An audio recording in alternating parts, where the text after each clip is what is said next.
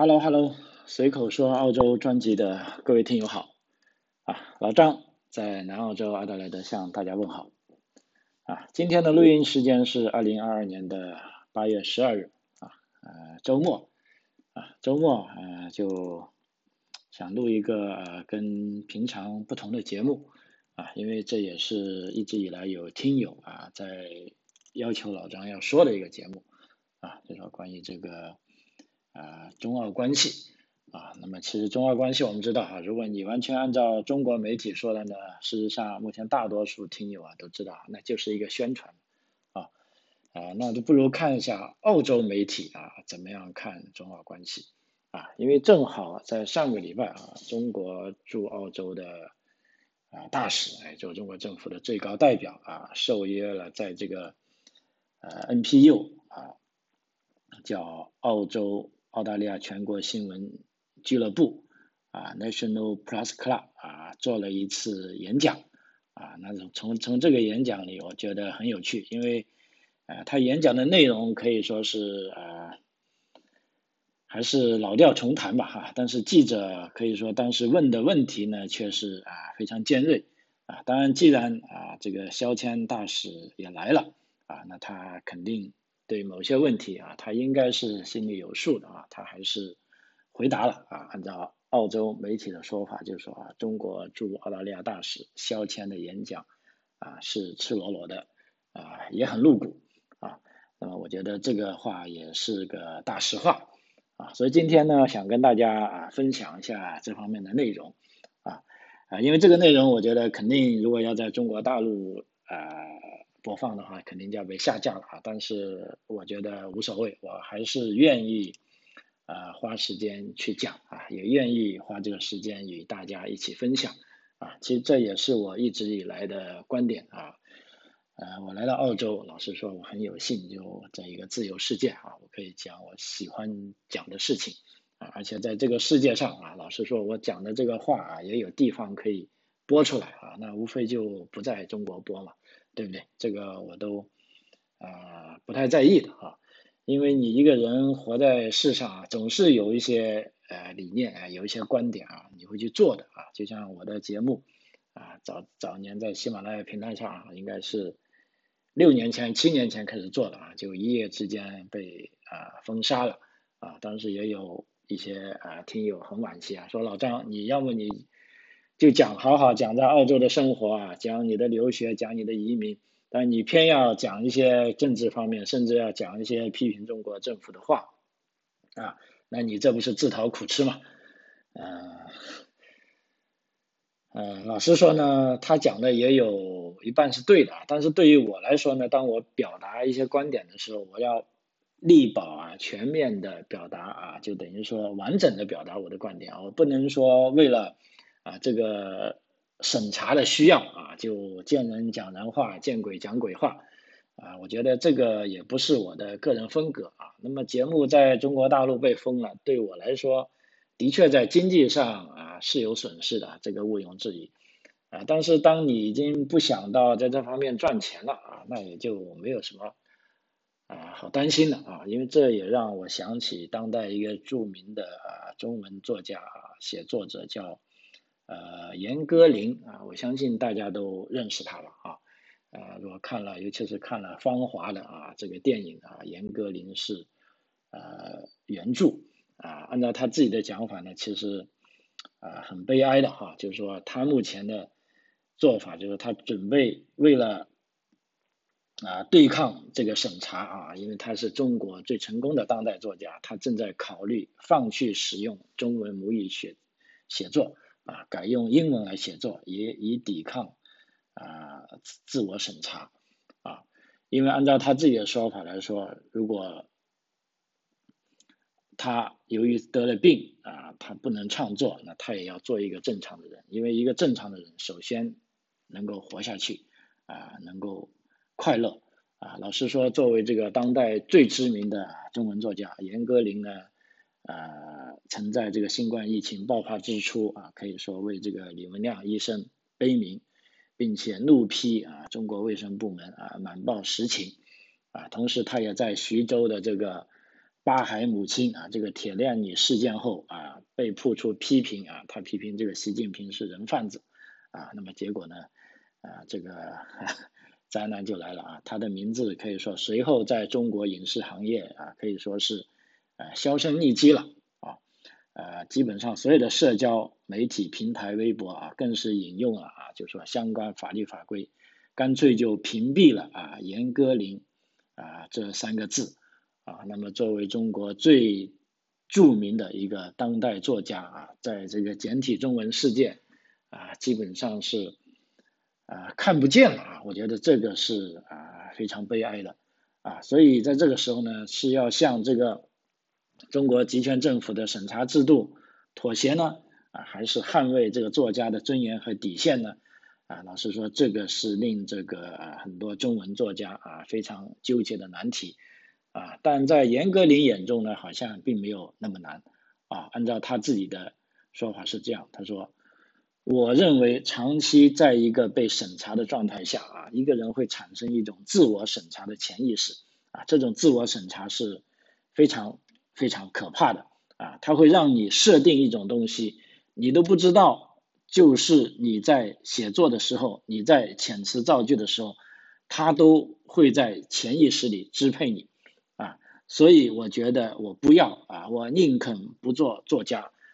我停止写作啊，我也不要啊这些所谓的审查啊，这就是严歌苓他自己啊发出的这些非常有尊严的啊话语啊，老实说我也非常佩服他啊，因为就。凭他这些话啊，我就买了他的一套的啊书啊，我要来看一下啊。呃，再展开说一下，严歌苓目前他遇到最新的一个问题啊，我不知道大家有没有关注，是跟这个张艺谋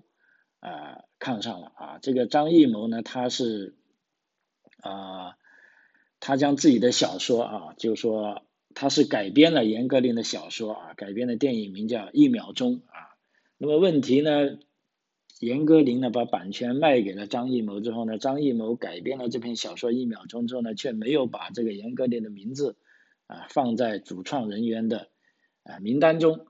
啊。那么这时候呢，这严歌苓很不高兴啊，他认为如果在国内呢，由于这个在中国大陆啊，只能说啊，由于这个审查制度不允许啊，你们不把我的名字上放上去也可以。啊，但是呢，在中国国外啊，干这种事情是不行的啊，因为全世界对作品的知识产权是非常重视的啊。你要在欧洲把一个原作者拿掉啊，那应该是犯法的啊啊。所以严歌苓讲这句话的时候呢，他是在啊德国啊，所以就是这样一个情况。所以呢，这个严歌苓就发起了投诉。那么目前呢，对他而言呢，唯一有一次的胜利呢，是这个。张艺谋的电影啊，这个叫《一秒钟》啊，在德国发行的时候呢，这个德国发行方就在一这个一秒钟的电影里，把严歌苓的名字啊重新加入了啊字幕啊。当然，正如严歌苓说的啊，每一次维权呢，都并不是那么可以得到那么好的回应的啊。也有一些国际电影节啊，对严歌苓的投诉啊，可以说是啊不予理解。啊，那么所以就从啊严歌苓的这个遭遇中呢，我们就可以看得见啊，其实我自己在做节目的时候，还真的也有啊严歌苓刚才讲的那种想法，就是当你在想你的节目有可能被审计的时候，啊，你本来想讲的一些东西，呃，你又不讲了，就是说话到嘴边啊，又好像呃咽回去了，啊，这种感觉一个是很不好的，更不好的呢是。你慢慢的啊，正如他所说，你在潜意识里啊，你的思想就发生了转变了，啊，这其实啊，对于一个个人的呃发展来说是啊很不好的。就是现在在澳大利亚，我们就有了这个自由，包括在图书馆可以看很多啊这些书啊。有时候呢，我呢会让儿女们学中文呢，我也会借一些书，但是基本上啊，基于这个观点出发，我给他借的书大部分是。啊，繁体中文的啊，虽然繁体字难看一点啊，但是我希望他们可以多看点啊，因为凡是在我们知道在中国大陆发行的这些文艺作品啊，你都要接受党的领导。那党呢是在啊，根据这个啊，中共第一个啊，在解放啊，没有解放吧，一九四四四几年呢，在延安整风的时候就说了，这个文艺啊要党性啊高于人性啊，就是说先要注重党性。那既然注重党性，那么当党性跟这个人性出现矛盾的时候，是不是就一定要啊在党性领先呢？啊，那这时候呢，就我觉得呢，至少是降低了这个文艺作品的这个啊它的批判能力啊，它的这种对社会现实的这个揭露的程度啊，所以我尽量啊，就是说为了让孩子啊可以更加自由的啊去抒发、去表达自己的思想，我宁愿给他看一些。啊，没有接受这些审计的，因为我自己也是从中国大陆来的，啊，现在我在图书馆看这些书，很明显的就看得出来，就是说，呃，凡是在中国大陆发行的，跟在啊台湾、香港出的中文书啊，还是有那么一点啊不同的地方，啊，那么这这方面呢，我是宁愿啊选择啊这个啊，当然这是我自己的一些啊跟听友们交流的一些。啊，心得体会了啊，但是我还是愿意非常坦率的说出来，在这里并不是说啊，所有在中国大陆的东西啊都不好啊，没有这个意思。但是你一定要等于说，在这个啊知识啊，在这个信息可以说是啊非常多的今天啊，你要正如我在这个节目里一直所表达的意思，就是说，反而你要更加啊清晰的啊。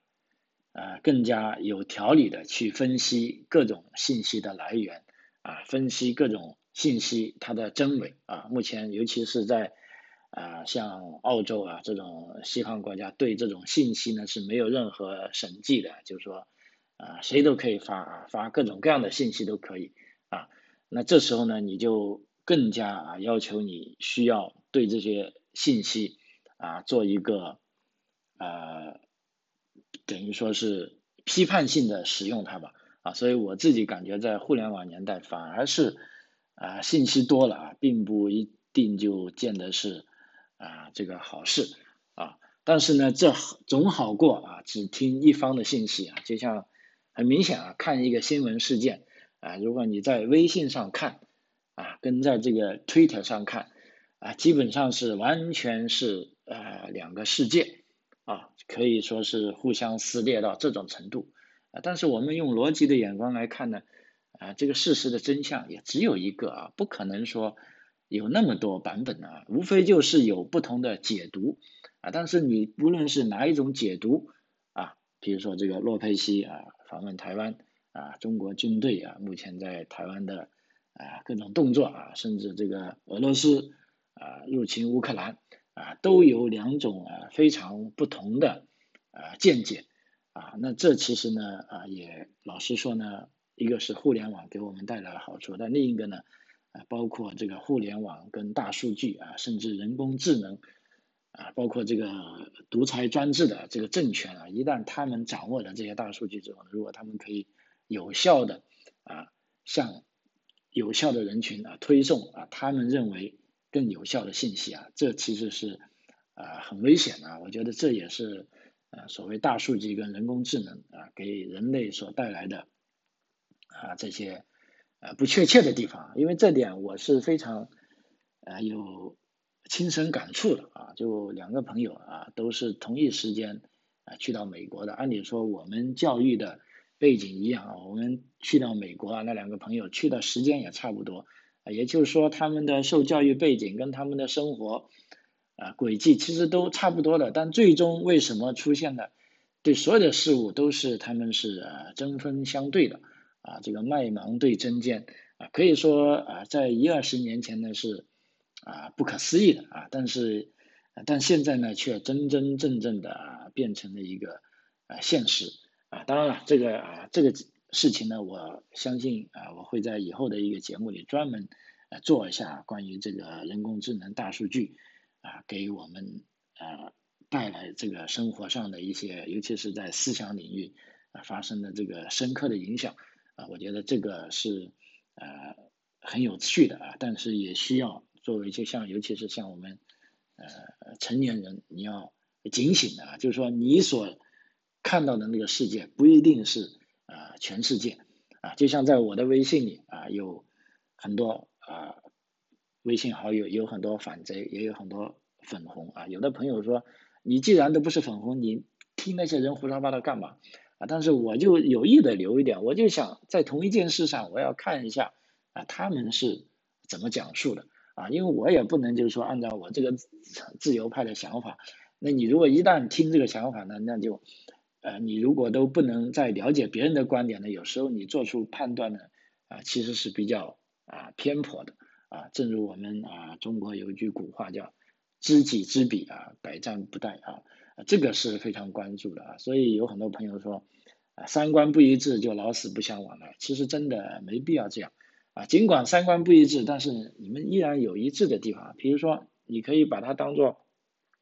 他喜欢吃牛肉，你喜欢吃羊肉。对不对？那就大家各吃自己的好了，你不一定，你就说我就不和你来往，啊，这其实呃也是我的来了澳洲这十多年的一个呃等于说这个认识观的呃变化吧，哈，呃，OK 啊，就不要想多了哈，今天我们倒回来讲啊，因为是本来要讲这个呃肖谦啊。这位大使啊，他是中华人民共和国驻澳大利亚的最高事务代表啊。他在上个礼拜啊，在这个澳大利亚全国新闻俱乐部 NPC 啊发表了讲话。那么这个 NPC 是个什么东西呢？跟大家讲一下，这个 NPC 呢，全称是 National Press Club 啊，叫澳大利亚全国新闻俱乐部啊。它是成立于一九六三年啊，当时呢是由一些记者啊，在全国新闻社。啊，其叫 National Press 的支持下所成立的全国新闻午餐会啊，叫 National Press 啊 Lunch Club 啊，它于一九六八年呢就改名为全国新闻俱乐部，并在一九七六年建立了官方活动场所啊，这个活动场所当然就是在澳洲首都坎培拉了啊，因为坎培拉云集各国的这个啊达官政要啊，所以自这个。NBC 成立以来呢，全国新闻俱乐部几乎每周都有一次的这个午餐会啊，可以说吸引了众多重量级人物前来发表演讲啊，包括澳大利亚历任总理啊，过去四十年来可以说每一任澳大利亚总理啊都在这里发表过演讲，以及一些部长啊、议员啊，包括各国的政要啊、外交官。呃，科学家啊，体育界人士和其他知名人士啊，这些包括了我看了一下这些演讲嘉宾哈，有美国前总统尼克松啊，英国前首相啊，撒切尔夫人啊。那么作为中国大使呢，上一次发表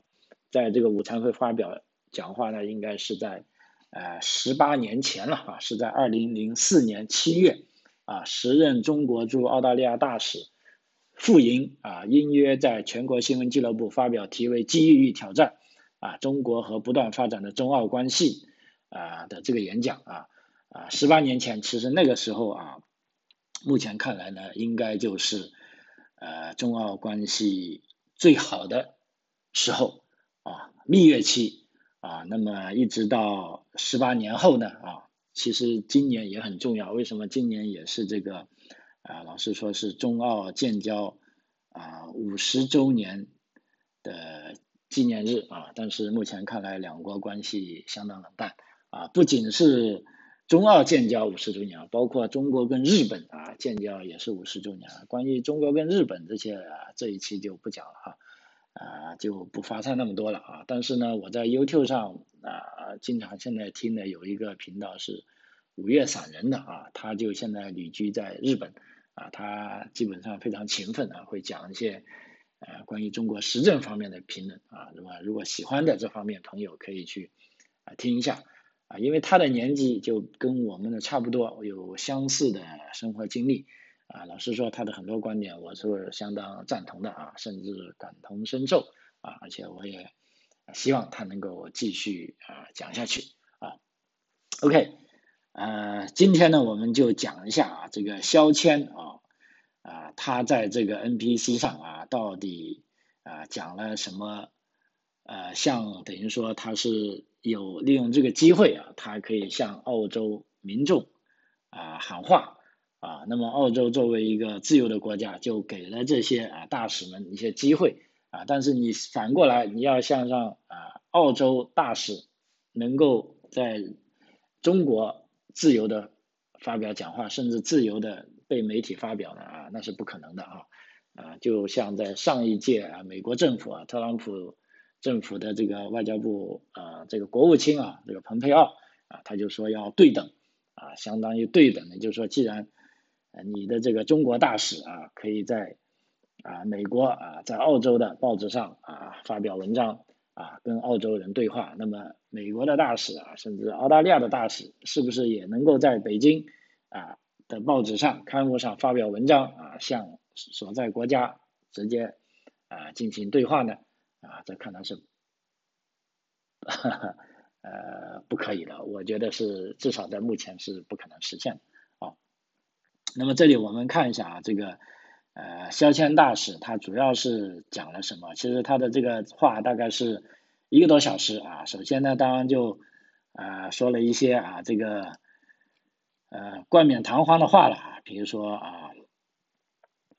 赞扬啊中澳两国建交五十周年啊所取得的成就啊，主要呢也提醒了一下啊，就是说中澳两国的这个经济发展是互相促进的啊，尤其是中国的这个需求。啊，大这个发展为澳洲的经济啊上扬也是啊这个取得巨大的这个正面作用啊，而且呢，呃，澳中关系呢可以说在近一两年啊陷入低谷啊，主要责任是在澳洲啊，希望澳洲政府要啊改变这个呃观念啊，要跟中国啊搞好关系啊。不过这里有一点要值得注意的是呢，在这个 NPC 的这个。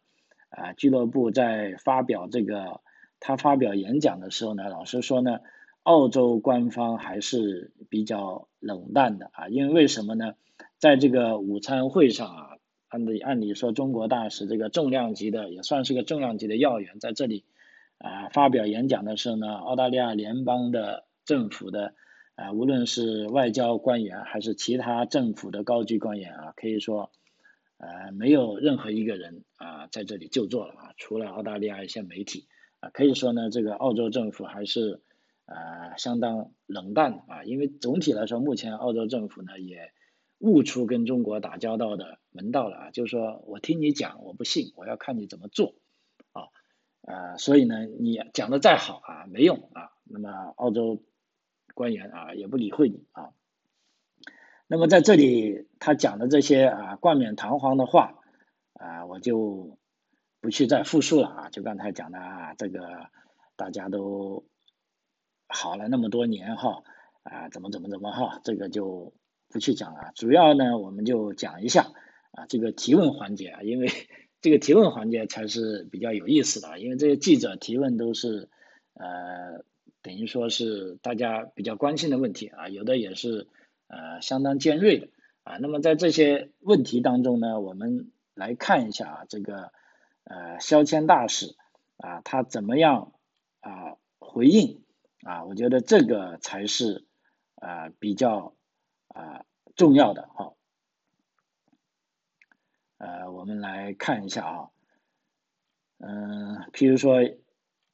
有的记者问啊，譬如说关于这个澳大利亚的公民啊，陈磊。跟杨均衡啊被拘留的问题啊，那么这位肖大使他就坚称是啊这两个人啊他们的基本权利是得到了保护啊，所有所以不用担心啊。当然了，澳洲媒体这时就说这些基本权利显然不涉及这两名澳大利亚人面临的指控、审判或潜在的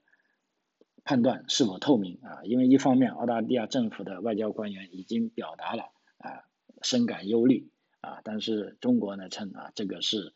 你们不用担心啊，我们会解决。但问题是呢，这两名人已经被扣留了好长一段时间了啊，而且他们跟家人的联系也是并不是那么流畅啊。那么按照中国外交部的官员就说，这是由于新冠疫情的影响啊，但显然啊，澳大利亚政府不是这么认为的啊。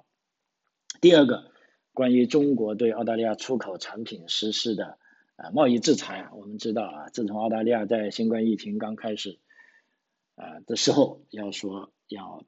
独立调查这个新冠病毒来源啊，这无疑就激怒了啊这个北京政府啊。那这时候呢，啊北京政府呢就祭出这个啊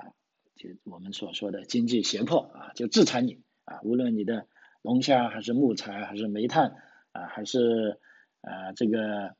啊大米啊这些农产品，你来了我就我也不跟你说你不行啊，反正我就不给你清关啊，然后呢，如果你实在有问题，我就说你啊这个啊检测指标不合格，那个不合格啊，结果就导致澳大利亚出口商可以说是啊损失惨重。啊，那么这时候肖谦大使他的回复呢，他倾向于他并不认为说这是制裁啊，但他又确实说表示愿意就取消制裁啊进行谈判啊，但是有一个啊条件，就只要澳大利亚愿意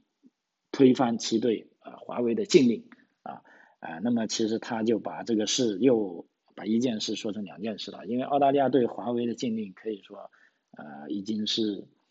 好多年了啊，不仅从五 G 开始，事实上就从啊三 G 开始了。澳大利亚在这方面做的是，呃，可以说是简直是领先于所有的西方国家啊。在美国还没对华为开始禁令的时候，澳大利亚首先就这样啊。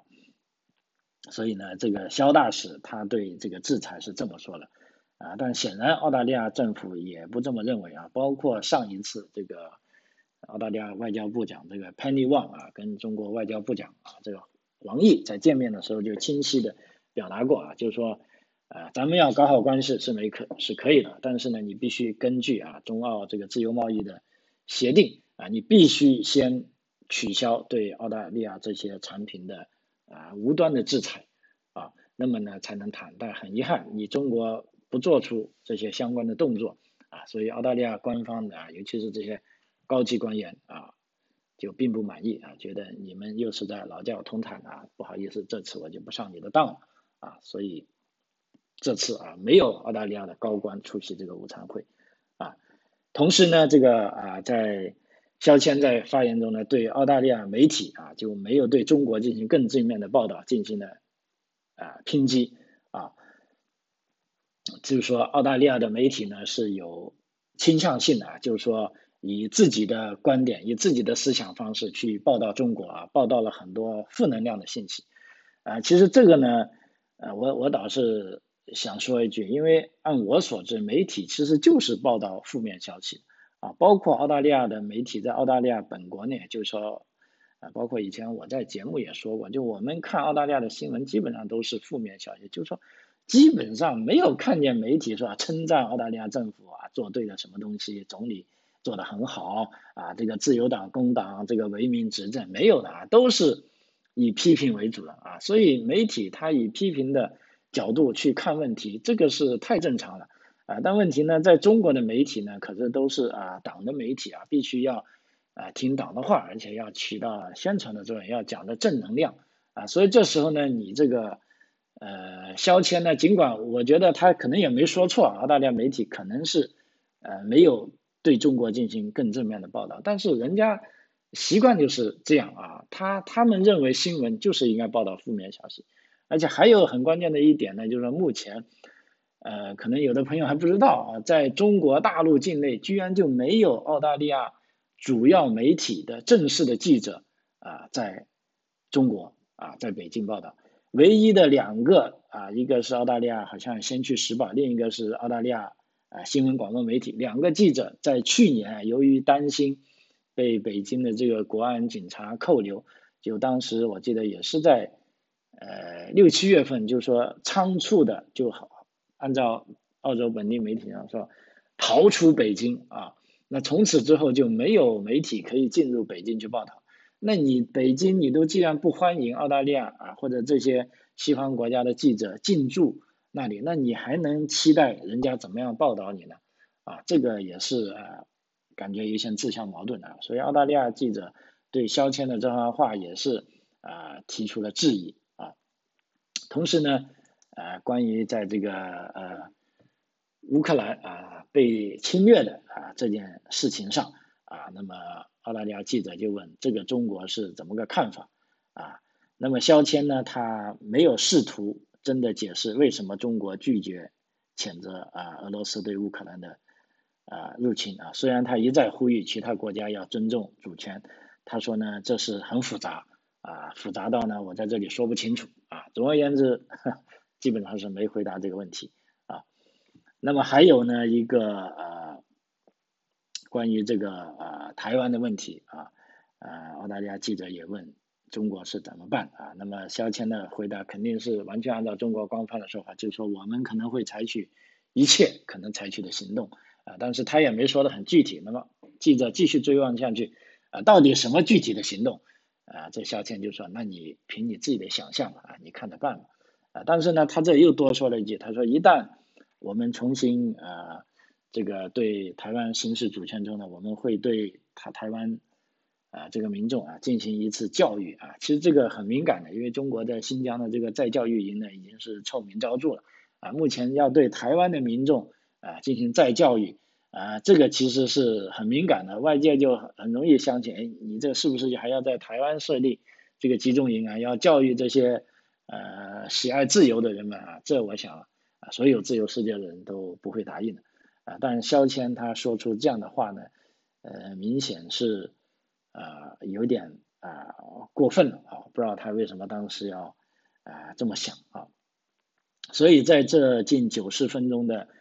呃，这个讲台上的时间啊，可以说啊，这个中国的大使肖谦啊，让我们看清楚了为什么中国与澳大利亚的关系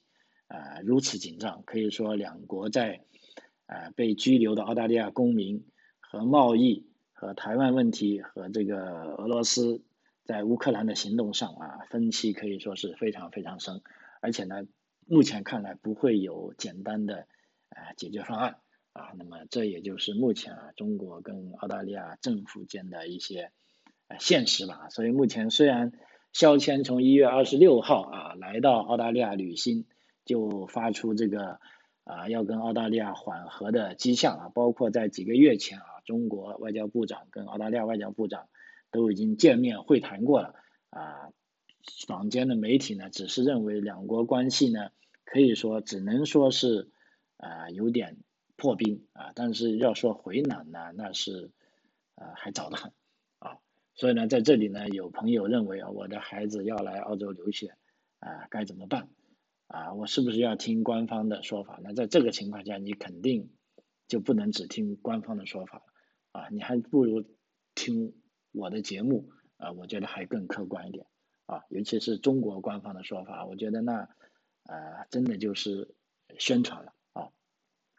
那么再相比一下啊，在十八年前，在二零零四年啊，也就是说上一位在全国新闻俱乐部发言的中国大使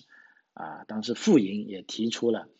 北京对任何台独举动的一些担忧，但当时呢，他并没有说要啊背离现状，也当然没有说用一切必要的手段啊强迫统一啊，但是在这一次呢，呃，他说出来了啊，所以基本上啊，那么。呃，本地的一些专业人士啊，就有几个评论点啊，比如说墨尔本大学的这个卓少杰博士，他就说务实是肖谦此次演讲的核心啊。那另一个悉尼大学的冯崇义教授就评论啊，基本上是肖谦的讲话呢是啊老调重弹啊，没有什么新意啊。那么迪肯大学媒体的研究员啊，他就比较同意。肖谦对澳媒的看法，就说，澳大利亚媒体呢，的确啊是呃对中国问题的报道呢缺乏多样性啊，因为这类报道所用的是澳大利亚的兴趣点和澳大利亚的呃视角啊。但我刚才讲了，也有个很大的问题呢，就是说，如果你中国政府想让澳大利亚媒体更加客观的啊，更加有多样性的报道，至少你应该要让。啊，澳大利亚的记者啊，进入啊中国大陆进行啊实地采访啊，那么这样才能啊把实事的情况报出来，否则你都不让记者过去，然后你又想报道你们的这个正能量啊，那我想啊，这个凡是正常的媒体啊都没有办法啊做出这些呃自相矛盾的事情啊。好，呃，时间关系啊。已经三十四分了，今天就啊主要跟大家讲一下啊，平时就比较不讲的东西啊，但是老张啊不讲这些东西，并不代表我不关心这些啊，就正如我一直以来的观点，就是说啊政治这个东西啊，不管你是在啊中国大陆啊，你是在台湾，还是你是在澳洲啊，我是建议每个人都应该要关心它，因为政治就像你的生活中的水跟电啊，你的这个食物啊，它跟你是息息相关的啊。呃，尤其是在现阶段啊，在中国大陆啊，你讲政治的人，要么就被人认为你是吃饱了撑着啊，这个咸吃萝卜瞎操心啊；另一种呢，就认为哦，你讲政治好像你很高大化啊，反而是被人鄙视的啊。那如果你在中国你不讲政治，其实这正好是呃中国政府所希望你这样的啊，因为这个集权政府啊，他就希望以他的方式来呃塑造你。啊，但这个呢，我觉得对一个呃具体的生命来说是啊很不公平的啊，而且你如果大家都不讲政治的话，那么有谁会为你的利益发声呢？啊，那么同样在澳洲也是一样啊，呃这几年我们看到有很多啊新的移民啊，包括从这个人口普查数据来看啊，尤其是从中国大陆来了很多啊。新的移民啊，我们也不能指望他新的移民一到澳洲就完全适应了这里的生活啊，这个投入了自由的怀抱啊。事实上，我们所讲的小粉红啊，在我的日常生活中，包括在我周围啊，都还挺多的啊。不但有老粉红啊，不但有小粉红，还有老粉红啊。但是不要紧啊，这时候呢，我觉得大家都可以把自己的观点摆出来啊，尤其是在澳洲啊，在这个自由的社会，你可以。有机会去接受各方面的观点啊，然后你可以去通过你的啊独立思考啊，通过你的逻辑分析啊，你判断出哪些是正确的啊，哪些是一些啊荒谬的啊，这也是我对呃准备来澳洲留学的学生啊，跟这个呃新移民，我是他们，我真是希望他们能够呃好好的。在这方面去啊下下功夫啊，只有你在啊这方面啊真的付出了努力，你真正的享受到了啊辨别真伪的乐趣啊，那我想你的这个啊留学生活啊，你的这个新移民生活啊才会感觉到啊会有啊新的收获啊。作为一个生命啊，你也不枉啊在这个世界上啊走了一次啊，我觉得这个啊也是我移民来到澳洲啊十几年来的一个。我觉得对我自己来说是一个很大的呃改变吧啊，跟大家共勉啊。好，随口说澳洲啊，这一期就啰嗦到这里啊，非常感谢您的收听啊。如果您觉得节目好听的话，也可以介绍给你的朋友啊，也可以通过这个节目的评论区啊留言给我啊。